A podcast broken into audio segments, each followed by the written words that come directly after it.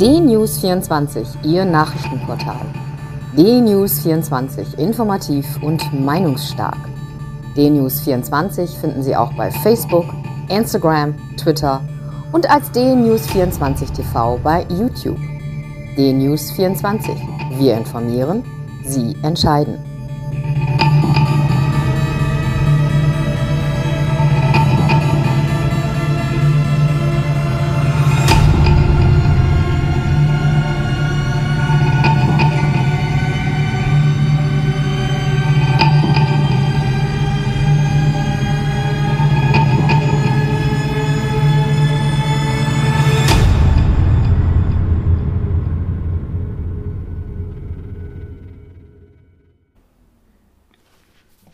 Guten Tag, mein Name ist Uwe Matthias Müller und ich freue mich, dass wir heute wieder einige Gedanken miteinander teilen können.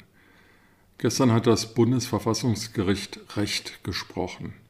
Vattenfall hatte gegen die Bundesregierung geklagt, weil der 2011 beschlossene Ausstieg aus der Atomkraftenergie und die Einleitung der Energiewende wirtschaftlichen Schaden für das Unternehmen Vattenfall verursachte. Vattenfall wollte eine andere Entschädigungsregelung, als die Bundesregierung sie vorsah. Bereits 2016 wurde ein erstes Gesetz vom BVG kassiert und 2018 ähm, hat das Bundesverfassungsgericht äh, angewiesen, eine Neuregelung zu schaffen, die dann auch in Kraft trat. Diese Neuregelung von 2018 ist, man höre und staune, nicht nur verfassungswidrig, sie gibt es gar nicht. Denn schlichter, schlichterdings oder schlechterdings hat das zuständige Bundesumweltministerium vergessen, dieses Gesetz bei der Europäischen Union sanktionieren zu lassen, also sich dort das Platzett abzuholen, dieses Platset hätte es nach übereinstimmender Auskunft aller Experten gegeben, man hat es aber eben einfach nicht getan.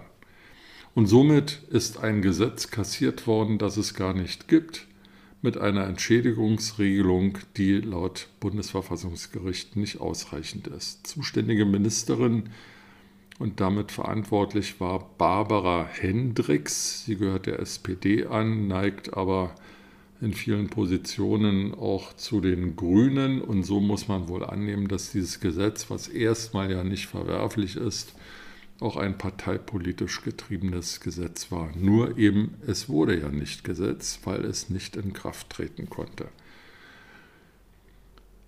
Auf die Bundesregierung, auf den Staat und damit auf uns alle kommen nun Forderungen von Vattenfall nach einer besseren Entschädigung zu. Das Bundesverfassungsgericht hat dem Recht gegeben und das soll nun auch sehr schnell umgesetzt werden, weil von 2011 bis heute sei nun wahrlich genügend Zeit gewesen, um eine ordentliche, rechtsfähige und faire Lösung zu schaffen. Wohlgesprochen, Bundesverfassungsgericht, neun Jahre sollten wirklich genügend Zeit sein.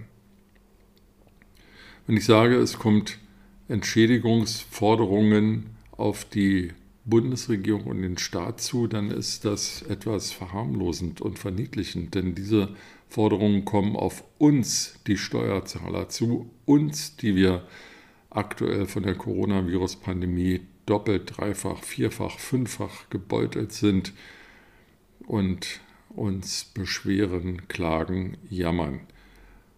Nun also Hunderte von Millionen, vielleicht sogar Milliarden, die zusätzlich ausgegeben werden müssen. Da mag der eine oder andere sagen, was soll's, wir haben jetzt 9 Milliarden an die Lufthansa gezahlt, die kein Geschäftsmodell hat und trotzdem am Leben erhalten werden soll. Wir zahlen zig, zig Milliarden an andere Unternehmen und Branchen, bei denen eh zweifelhaft ist, ob sie auch ohne Krise überhaupt überlebt hätten. Auf der anderen Seite kriegen viele, Stichwort Solo-Selbstständige und Künstler, kein Geld, weil man sie schlicht vergessen hat oder kriegen nicht genügend Geld oder die bürokratischen Hürden sind so hoch, dass da selbst Ulrike Meifert bei den Olympischen Spielen 1972 nicht hätte drüber springen können. Für mich ist der eigentliche Punkt, wo eigentlich die persönliche Verantwortung ist einer Bundesministerin, die so einen Murks veranstaltet.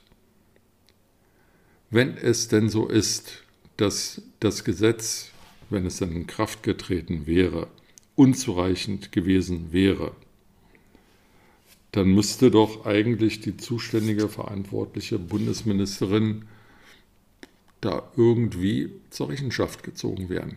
Und wenn es denn so ist, was wohl unzweifelhaft ist, laut Bundesverfassungsgericht, dass das Gesetz gar nicht in Kraft getreten ist, weil man schlicht vergessen hat, es in Kraft zu setzen, wo ist dann die persönliche Verantwortung von Barbara Hendrik? Stellen wir uns mal umgekehrt vor, ein vergleichbarer Fall wäre in der Wirtschaft passiert.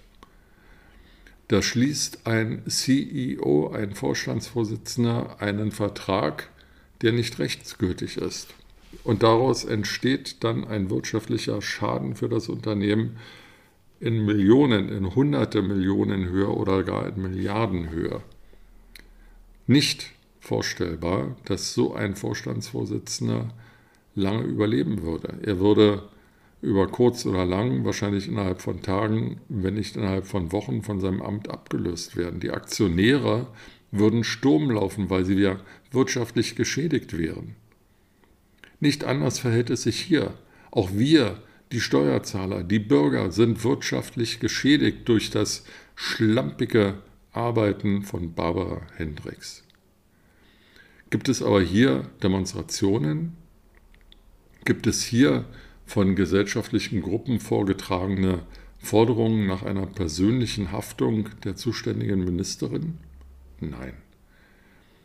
Offensichtlich geht es uns noch zu gut und offensichtlich ist es uns völlig wurscht, ob durch Fehler der Bundesminister Milliardenschäden entstehen. Damit niemand glaubt, ich würde mich auf die SPD oder auf die Person Barbara Hendricks einschießen, sei hier an den Fall Andreas Scheuer und sein Mautdebakel erinnert oder an Alexander Dobrindt, der in vier Jahren es nicht geschafft hat, das Kernprojekt der CSU, die Pkw-Maut, durchzusetzen. Fehler über Fehler, Irrtümer über Irrtümer, schlechte Kommunikation. Das Urteil des Bundesverfassungsgerichts gestern zum Atomausstieg und zur Entschädigung der damit äh, betroffenen Kraftwerksbetreiber ist nur ein Beispiel. Man denke an die Querdenker-Demonstration in Leipzig, wo das Oberverwaltungsgericht Bautzen alle Anordnungen der Polizei Leipzig, der Stadtverwaltung und des Landes ad absurdum führten und kassierten Demonstrationen nicht am Messegelände, sondern in der Stadt zu diesen mit den schrecklichen Folgen, die wir alle am Wochenende beobachten konnten. Man denke an viele andere Bestimmungen, die im Rahmen der Eindämmung der Coronavirus-Pandemie jetzt getroffen wurden von Länderregierungen oder von der Bundesregierung, die inzwischen wieder kassiert wurden. Markus Söder, der Ministerpräsident von Bayern, weist bei Landtagsreden gern darauf hin, wie viele der Anordnungen der bayerischen Staatsregierung denn vor Gerichten Bestand gehabt hätten und Bestand hielten. Eigenartig dass ein Exekutivchef überhaupt darauf hinweisen muss, dass die Mehrzahl seiner Anordnungen gerichtsfest sei und rechtsordnungsmäßig festgestellt. Eigentlich eine Selbstverständlichkeit, dass alles, was die Exekutive und das Parlament tun, dem Recht entsprechen, wie es in Deutschland gilt. Darauf hinzuweisen, dass die Mehrzahl dieser Anordnungen rechtmäßig sei, zeigt schon ein eigenartiges Bild vom Verständnis unseres Rechtsstaates. Kommen wir zurück zu Barbara Hendricks und erneuern wir unsere Forderung nach einer persönlichen Haftbarmachung der Bundesministerin. Das könnte ja zum Beispiel durch eine Kürzung von 50 Prozent der ihr zustehenden Altersruhegelder geschehen. Sie hätte dann immer noch weitaus mehr Geld als jeder andere pensionsberechtigte Beamte und ein Vielfaches dessen, was ein deutscher Rentner im Durchschnitt erhält. Also Sie würde nicht verhungern, sondern sie würde vielleicht das wirkliche Leben in all seiner Schwere kennenlernen. Mit diesen Gedanken in den Tag wünsche ich Ihnen eine gute Zeit und freue mich, wenn wir uns bald wieder hören.